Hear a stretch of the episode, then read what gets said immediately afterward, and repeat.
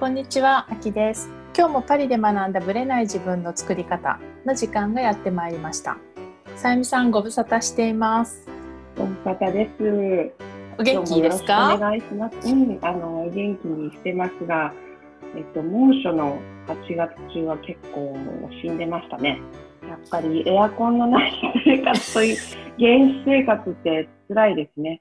ね、?38 度を超えてましたもんね。うん、それが何日かね、やっぱ続くと。続いて、そう。エアコンのない生活を、まあ特にね、フランスはエアコンがないところが多いし、家の中でもね、締め切っててももう暑いですからね、はっきり言ってね。のうん、で扇風機を回すと今度来る風が熱風なんですよね。うん、そうなんですよね。暑いの風がそう。生ぬ風るくてが暑い。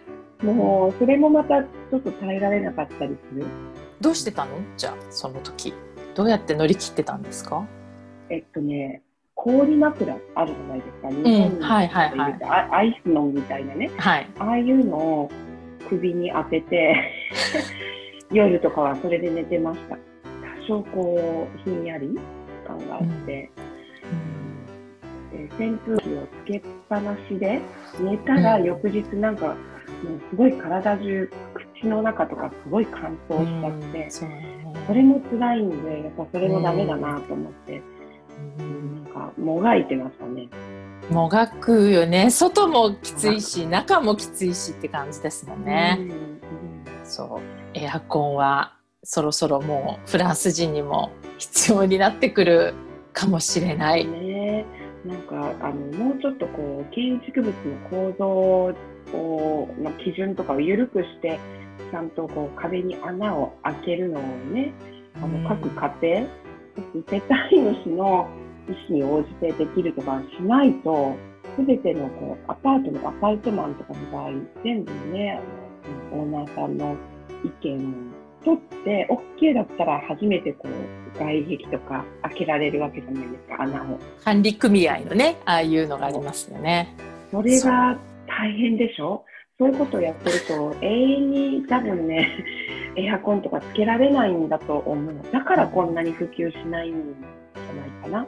そうですねあともうみんないなくなっちゃうから基本バカンスね、行って。そうだからそういう意味ではもうその2週間ぐらいなんとかなんとかししのごうみたいな感じなのかなっていううん感じはするんですけどね。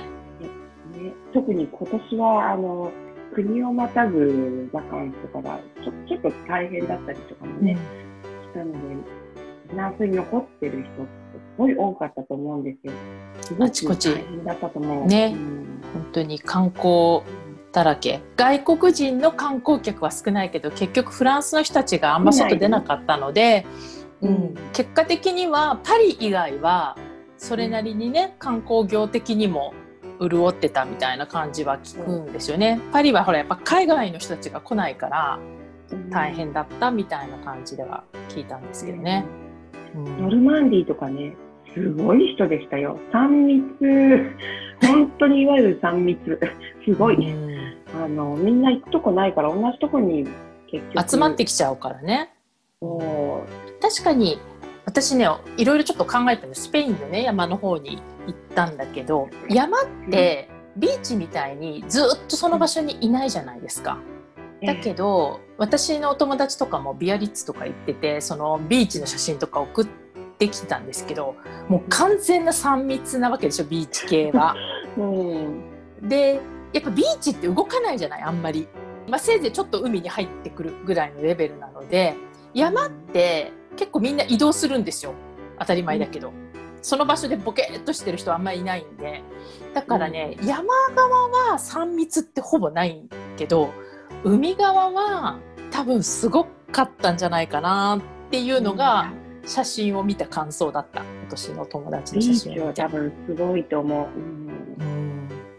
ね。どうすることもできなかったんでしょうね。もうできないし、もううん。ね、そういう意味ではもう集まってきちゃうのはしょうがないっていう感じはしたんですけど、ううん。ん、まあどっちにしろ、ね、しばらく、まあ、日本だけじゃなくてしばらくどこの国もこういう状態が続くのかなと思うし、ね、9月に入ってマスクは相変わらずフランスは義務付けられていて。そうだそうだそうだ、うん、あの8月の末からねマスクがパリとその近辺のえっと郊外ですよね。ははい。うん。あのマスクも外出の際は必ずつけなきゃいけないっていうもう義務になっちゃいました。本当子どもたちもねそういう感じで学校に行かなきゃいけないからただでさえなんか歩行者も自転車の人もみんなやらなきゃいけないっていう車に乗ってる人だけ OK みたいな感じでしたもんね。ねこれからね子どもたちも大変かなっていう感じですかね。うん。ね。えっとちょっとでうん。私の方で簡単になんか9月の頭なのでお知らせがあって7月にちょうどメールレターではちょっとお話ししたんですけどちょっと私も新しいことをやろうと思っていてでそれが別に YouTube とかそういうのではないんだけどなんかライブ配信をちょっと始めようと思っているんですよ。でだからちょっと今までは書いたりとか、まあ喋るのはこのポッドキャストさゆみさんとやってたんですけどなんかちょっとライブをねもうちょっと自分の自分のそのメンタルをどうやって整えるかとかっていうちょっと仕事に直結した内容でライブ配信をやろうと思っていてでまだこの時点でこの放送の時点で出来上がってないんだけど全然。だけど配信される頃には整ってると思うのでもしよかったらホームページを見ていただきたいなと思います。でね、9月のねこの配信の同じぐらいにちょっと1回目をライブをやってちょっと定期的にやっていこうかなと思いますので。Facebook とかのライブですか、Facebook そうそう Facebook のそうあのいろいろあるんですよ。私もちょっとまだ分かってなくて、っぱいねいっぱいありますもんね。あるんです。だけど私もいっぺんにできないんでわかんないから、今日もね実はね朝から格闘してたんですよこれ。だけど難しい。やっぱり慣れないことをするのは時間かかってしまって。なのでちょっとまず Facebook のグループを作ってやって慣れたらちょっとインスタでもやろうかなみたいな感じなのでちょっと1個ずつやっていこうと思うんですけどもう本当に10分15分ぐらいのライブなんですがやっていこうと思うので興味のある方はホームページの方にグループの方を貼っとくのでよかったらパリプロジェクトで検索してみていただきたいなと思います。多分週2回ぐらいはやろうかなと思ってます、結構はい。な頻度でやるんですね。うん。週に回。まあ週2だからね。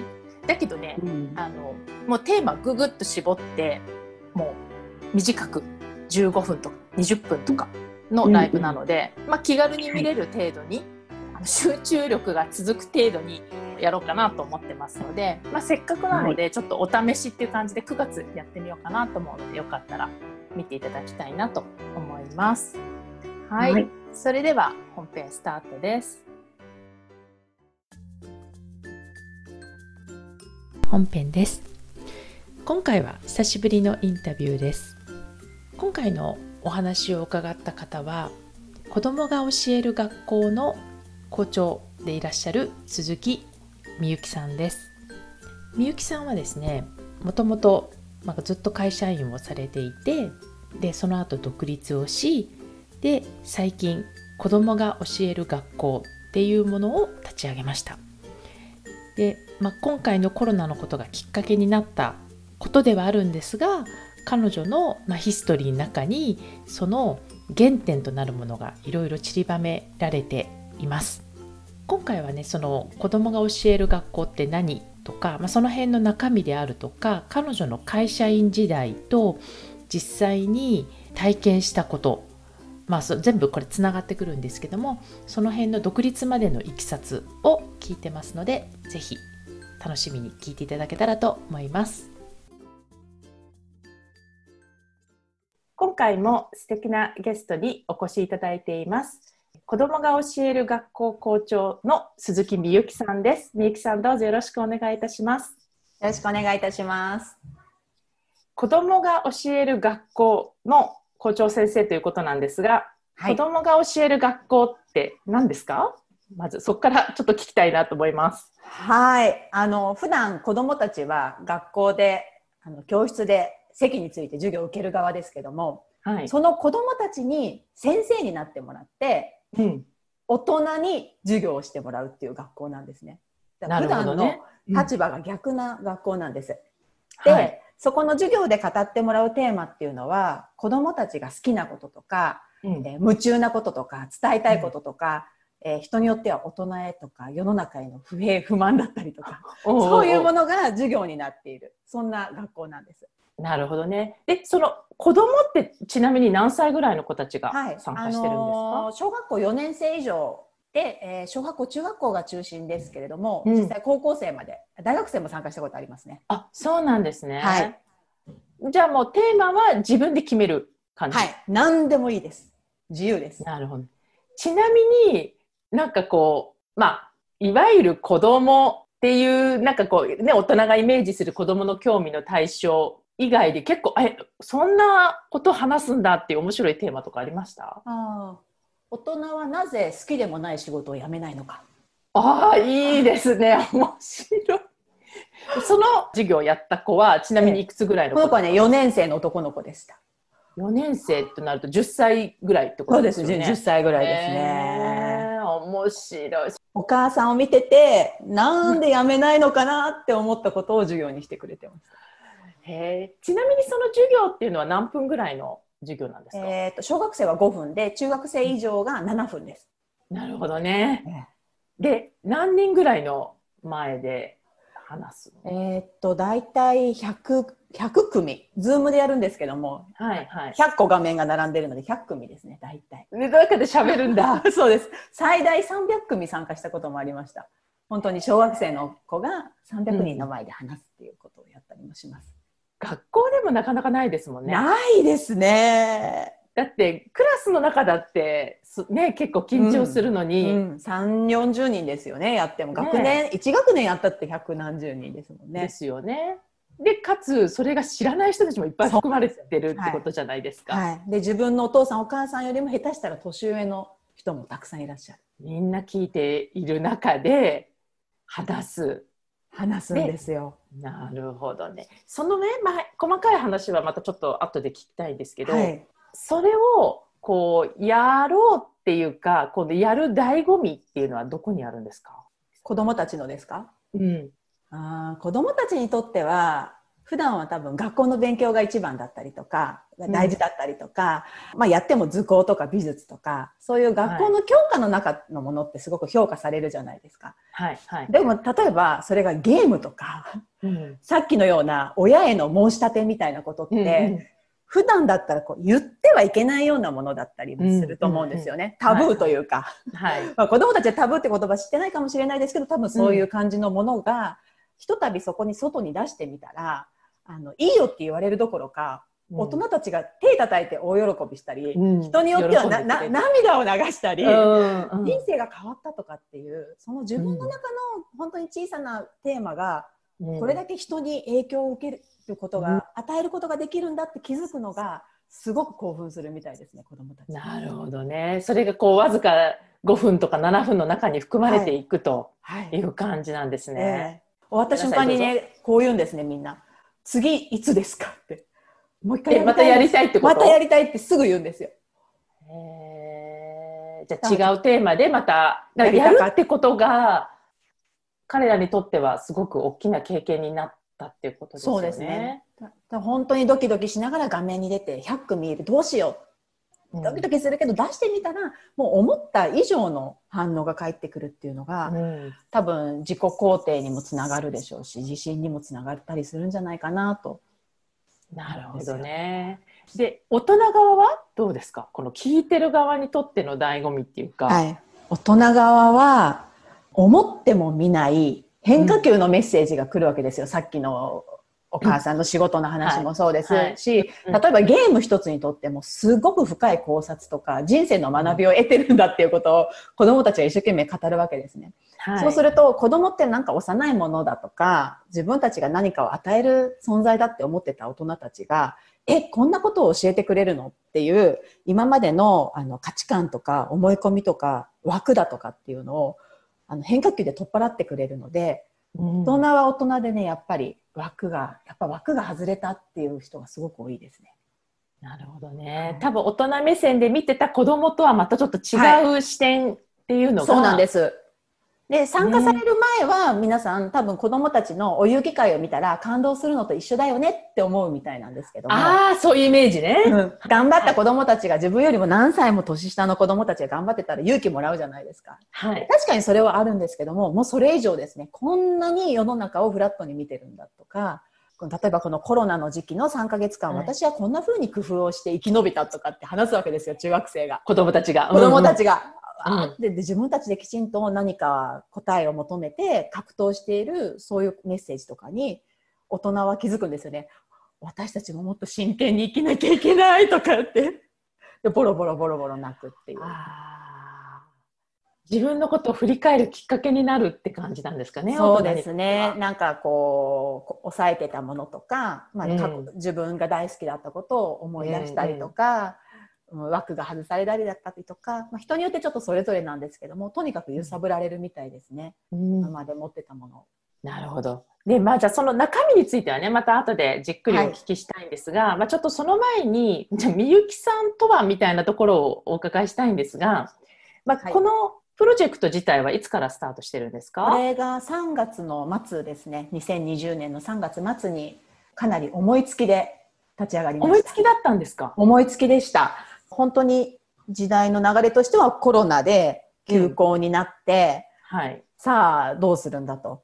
うんこ子供はずっと家にいるしこ家にいるとこれがいつまで続くのかもわからないしだからといって仕事は普通にあるしうん。どういうふうに過ごそうって言ってた時に実は友人のお子さんのある少年との出会いがきっかけなんですけども、はい。その子が、まあ、中学受験が終わった後だったんですけどもその中学受験で得た時間管理のコツっていうのをうん。Zoom で、うん。えー小学校6年生まもなく中学校になる男の子が Zoom でプレゼンテーションをするっていう話を聞いたんですよ。はい。で私もこれは応援しなきゃいけないと思って応援うんに駆けつけて、すごくその子の勇気に、うんあの感化されて、はいあこういう子どもたちにプレゼンテーションを教えてみようかなって思ったんですよ。休校中にみんな時間があるから、プレゼンって学校で学ばないので、プレゼンを私が教えてあげようって思ったのが3月末で。うん。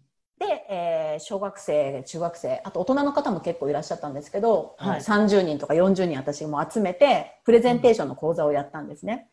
なるほど。えーはい。で、そこが始まりで。 Zoom？Zoom で、 Zoom で。はい。で、まあ、休校中、時間あるし、なんかボランティアやろうかなと思って始めたんですけど、で、その時に、あのーせっかくプレゼンを学んだんであれば、発表の場所がいるなって、子どもたちに発表させてあげたいなって思ったんですよ。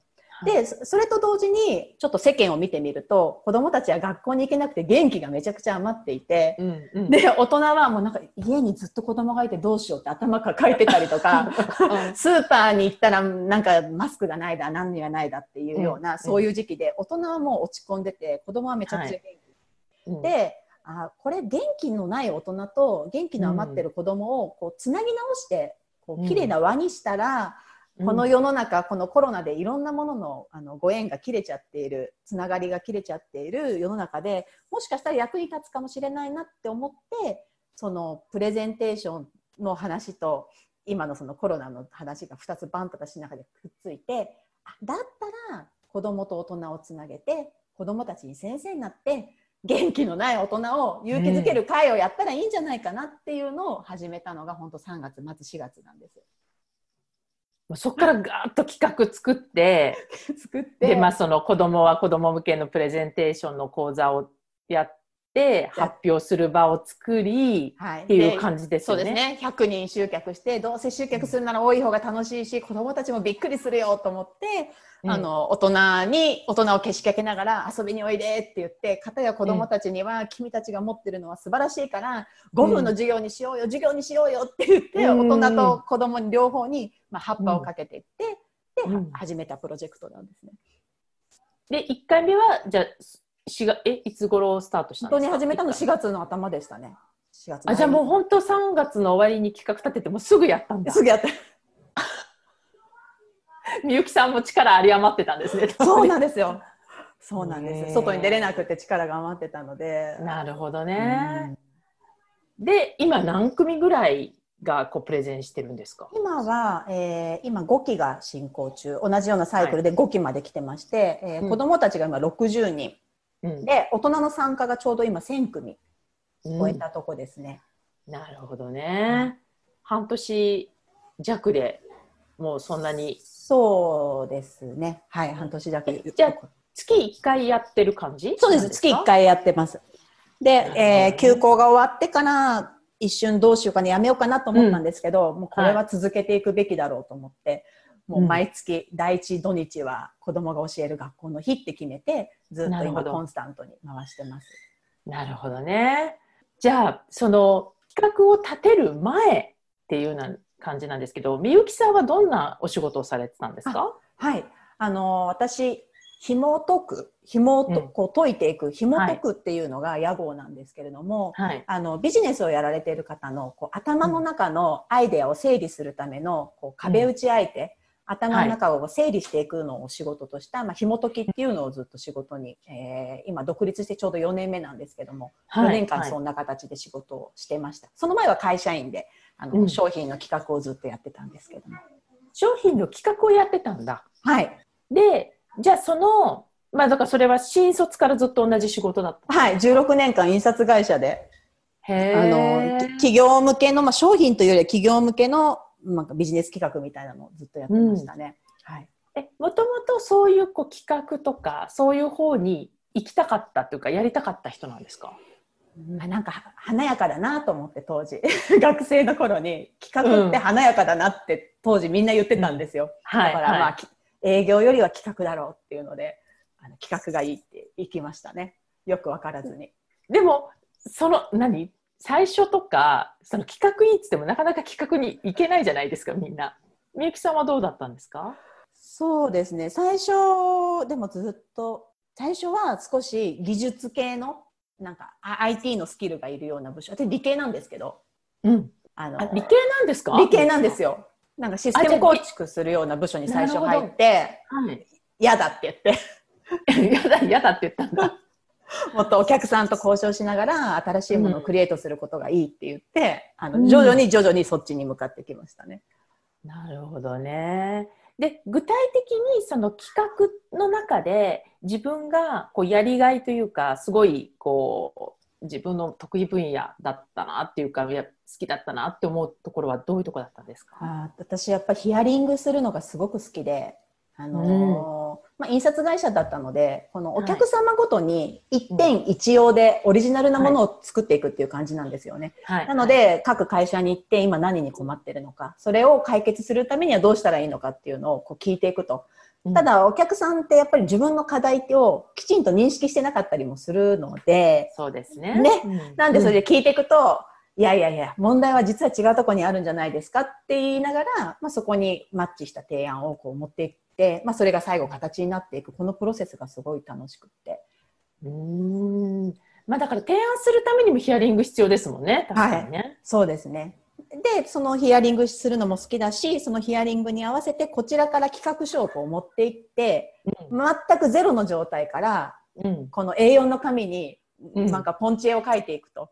で、それがはいはい何回かの打ち合わせをこう経て、だんだんこう形に 3D になって、最後現物になっていくっていう、このなんか何か頭の中のイマジネーションが出来上がっていくっていう、そのヒアリングからずっとこのプロセスが本当に大好きでしたね。なるほど。え、そのプロセスっていうのは、例えば一つのものが出来上がるまでどれぐらいの期間がかかるようなプロジェクトあまあでもシステムだったので本当に3ヶ月とか半年とか、うん長いのはもっとかかったりっていうのもありましたけど、で同時並行でいろいろやってたりもしてたわけですよね。そうです。ねはい、うん。うんえじゃあ仕事は結構充実してたっていうかす好きだったんですか？好きでした。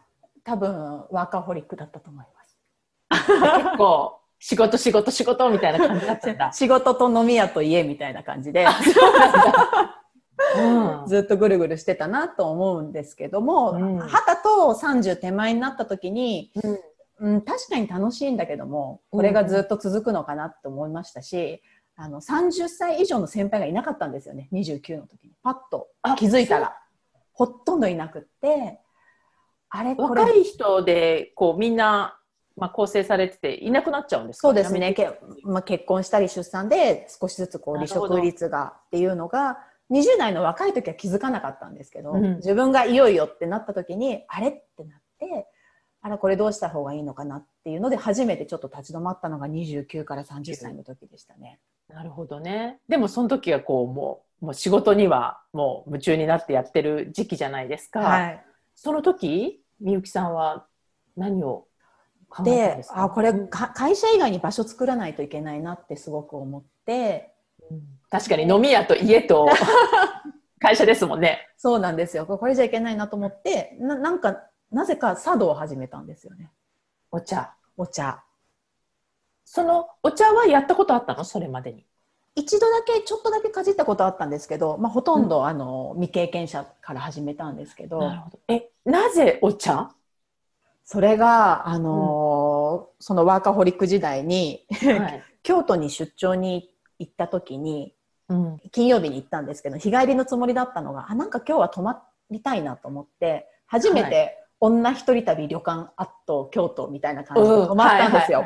うん、でそれで泊まってその旅館の横にお香のお店があって老舗の。はいで、うんそこの店主の方と翌朝「おはようございます」って言って顔を見合わせたらはいあ。なたお香のねお香の香道っていう、はい茶道じゃなくて香道っていうコード。うん香道のワークショップに出てきなさいっておじいちゃんが言うわけですよ。はい。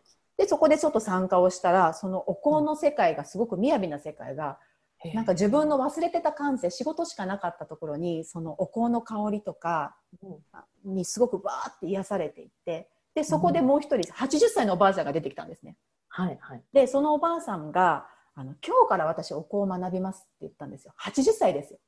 お同じタイミングでちょうど同じタイミングでワークショップに。で私がちょうどその出張の一月前にそのおばあさんとほぼ同い年の祖母を亡くしてたんですね。はい。であなんか同い年で人生が終わる人もいれば、うん。新しいことやろうっていう人もいるんだっていうのに、なるほど。そのパンツスーツでガシッといった私はうん。その和室で、なんかすごいこう天変地異というか今までの価値観がガラガラガラって変わって、あなんか人生ってもっと自由にできるんだなとか思い込んでるだけなんだなとか、はい。でもしかするとこれは祖母のメッセージでもっと自由にいろんなこともやってごらんっていうことなのかなと思ってあのちょっとお香はあのなかなか通う場所がなかったので、うん。お香にも馴染みの深いじゃあお茶からやってみようっていうんでそのおじいさんの出会いとおばあさんの出会いが70歳と80歳のすっごい生き生き生きてるお二人に出会ったことがきっかけなんですよね。なるほどね。その時の行動のワーカホリックの自分とはこの別世界のっていうのをもうちょっと何を感じたのかなっていうのすごい興味があるんですけど、何がこうこう衝撃だったのかっていう。あのうんままずそのな70歳のおじいさんがサムエを着てるわけですよ。で、あとは50歳の私は365日着物を着てますっていうおば様がいらっしゃったりとか、そういう人がはい。7、8人バーっていて、みんなサムエ着物、着物、はい。サムエ着物みたいな中で、私だけパンツスーツで、まあね、仕事で一応来てたからね。パンツスーツでもう正座してるからパンツもパツンパツンみたいなはい感じで、はいはい。なんか、あれってまず思ったのと、で、みんなが本当ににこやかに、私は絵を習っていて、えーさ茶道もやってて着物もやってて何とかもやってて人生って楽しいよね。70過ぎても80過ぎても楽しいよねっていう中で、私多分その時278だったんですけど、はい。うん。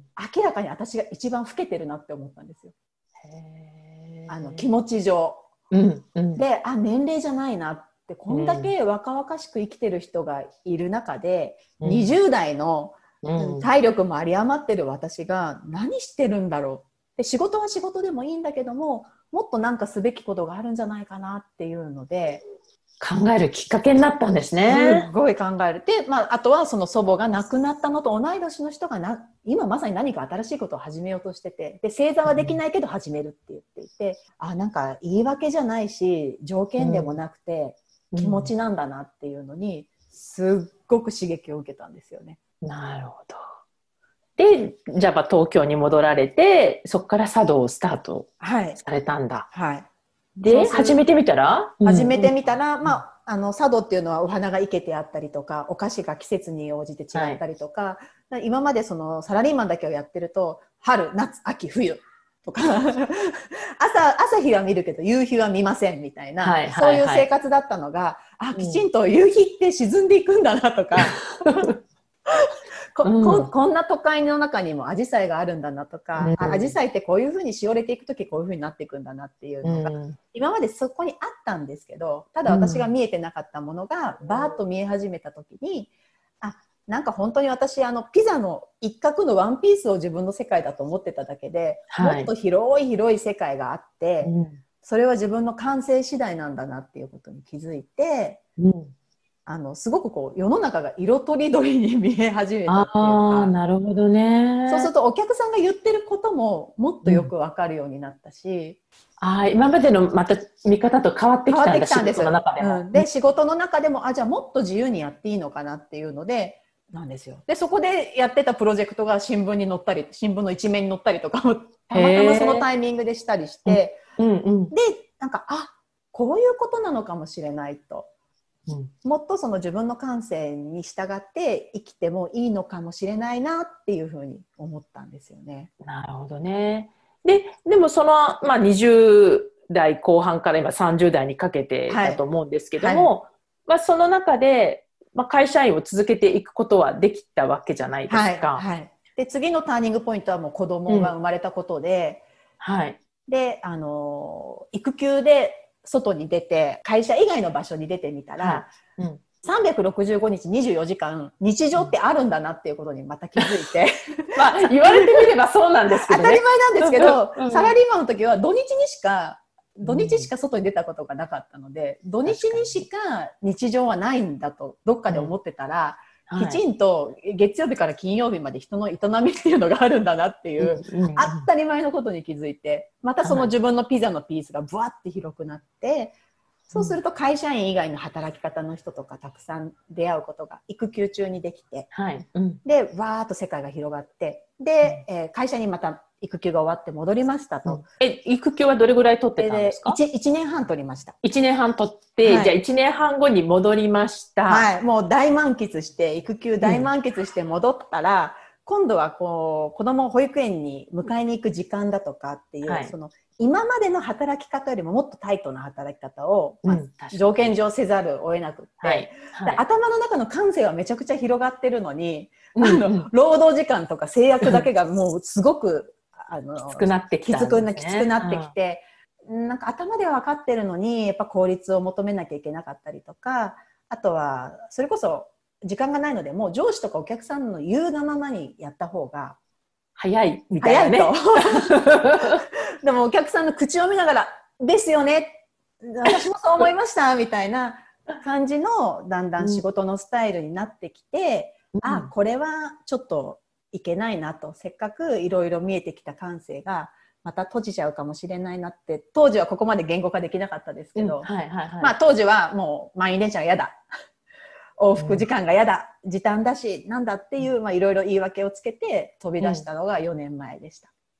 なるほどね。え、じゃあ、その、この、えーまあ、育休戻られてから、この辞めるっていうところまで、こう、期間的にはどれぐらいあったんですか？客観的には34年3年ぐらいですかね。あ、じゃあその間は、こう、まあこうなのかなとか思いながらも続けてきた。はい。はい。ただ人生って本当にあの全部意味があるものだなと思うんですけどこの3年間のラストの1年だけはい。私会社で教育事業に携わってるんですああ、それはじ自ら志望された？よ。いえあの育休復帰した本当に最後の最後の人事異動でたまたまうん1年かな？2年2年やったかもしれないですね。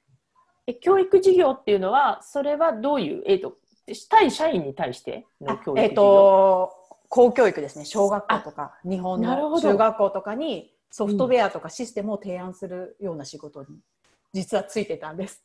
そうなんですね。そっかそっか。だからまあそれその経験が多分あったから今、うん。子供が教える学校を多分やろうと思えたまあ、でしょうし、ってたっていう。うん、全く未経験でやったら多分飛び込めなかったかなと思うので本当にその育休後の数年っていうのも改めて感謝なのなるほどね。で、そこで何、まあ、じゃあ小学校のイメージとか、今日、まあ自分も子供持ったしね、はい。その辺のイメージがこうつき始めてた最後の1、2年そうなんです。学校の先生が。がどれだけ忙しかったりとか、あとうん。はその先生たちが感じているいろんなこうビジョンだとか、うん。だけどそれが時間的な制約の中でできないっていうようなこうジレンマだとかっていうのも結構現場で聞かせてもらっていて、なるほど。そうだよねっていうのだけを感じてたんですよね、すごく。なるほどね。で、みゆきさん自体もまあそうやって感じてたわけじゃない、ジレンマを。うん。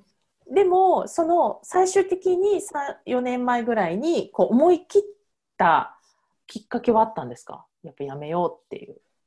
うーんなんか特別何かがあったわけではないですね。もう本当にずっとグラスが満たされていって、うんうん最後の一滴が ポトンと落ちた瞬間にやめるっていう感じで、なんか何があったわけではなくて。うん。でも、うちの息子がきっかけかもしれないですね。あのこう言ったんですよね。お母さん、仕事場と保育園と家を同じ場所にしたらいいんじゃないのって。通勤が大変で、僕、保育園に早く迎えに来てほしいと。そのためには電車に乗らない方がいいはずだから、保育園預ける先と働き場所と家が同じ駅だったらいいんじゃないのって言ってくれたことがあって、そうね何歳の時ですか？三四三四歳三歳ぐらいか素朴な疑問だけど本当本質ついてますよね。本質ですよ。なのでそう言われてああそうだよねってもっと住まいと働く場所が一緒の方がいいなっていうのは、まあ、ずっと分かってはいたんですけどそこで決めたっていうのはありますね。なるほどね。で、その時にその次のことっていうのはどんなふうに考えてたんですか？その会社員生活長かったじゃないですか。はい。はっきとり、り言ってね。あのとりあえずできることっていうのでうん、あの一応始めたのは夫婦関係の相談業。話しながら笑っちゃうんですけど夫婦関係を相談するのだったらできるなと思って、なぜか。そこかえそれはこう今まで過去にお友達の話を聞いてたとかそういうことなんですか？うことだったりとかあの、まあ、うちの夫がうん共働き時代に結構協力してくれていたので、はい。うん、そういう同じような悩みのお母さんにはなるほど。相談乗。れるなと思ってうん始めたんですけど、なるほど。まあうまくいかなかったですね。多分本質に全然合ってないことをやってたんだと思います。それはこう辞める前にこれをやっていこうっていうのは一応考えて辞めたんですか？ああのは発信だけはしてました、あなんかこう SNS で,、はい SNS で。かうん、書いてはいたけど、うん、でその時にまあその、まあ、夫婦関係の相談業もそこでスタートししたはいみたいな感じだったんだ。まあ辞めるための大義名分が欲しくてやってたって感じかなって、うん今思うとうとね。うん。うんうんうん、でそのどれぐらいやってたの？そのあでももう本当に数ヶ月半年もやってないですそれでは。あそこで結構見切りをつけたんですか、切りをつけて。うん。であのその時に、まあ、結構いろんなお友達が私に対する印象をフィードバックしてくれたりとかした中に、会社員時代の同僚が言ってくれた言葉があってはい。辞める時に言われた言葉なんですけど会社を、鈴木さんと話してると頭の中が整理できるんですよでうん。辞められると困りますってその時に言われてはい。でそれであれ私頭の中整理することもしかしたら仕事になるのかなって思ってあの今の紐解きっていうのを始めたのが3年半前ですね。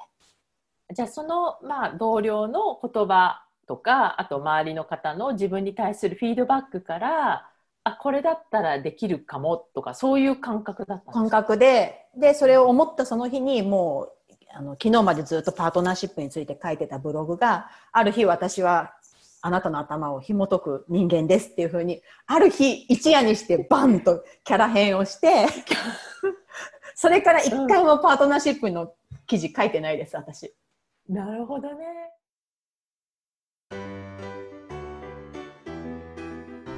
この番組は毎週金曜日をめどにお届けしています。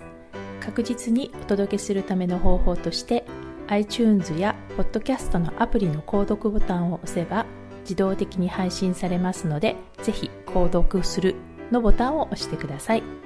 また皆様からの質問や感想をお待ちしています。オフィシャルサイトはパリプロジェクトで検索していただきお問い合わせから質問や感想をぜひ送ってください。オフィシャルサイトから LINE アットやメールレターで有益な情報をお届けしているので、こちらもぜひ登録してくださいね。また、次回もパリで学んだブレない自分の作り方をお楽しみに。秋でした。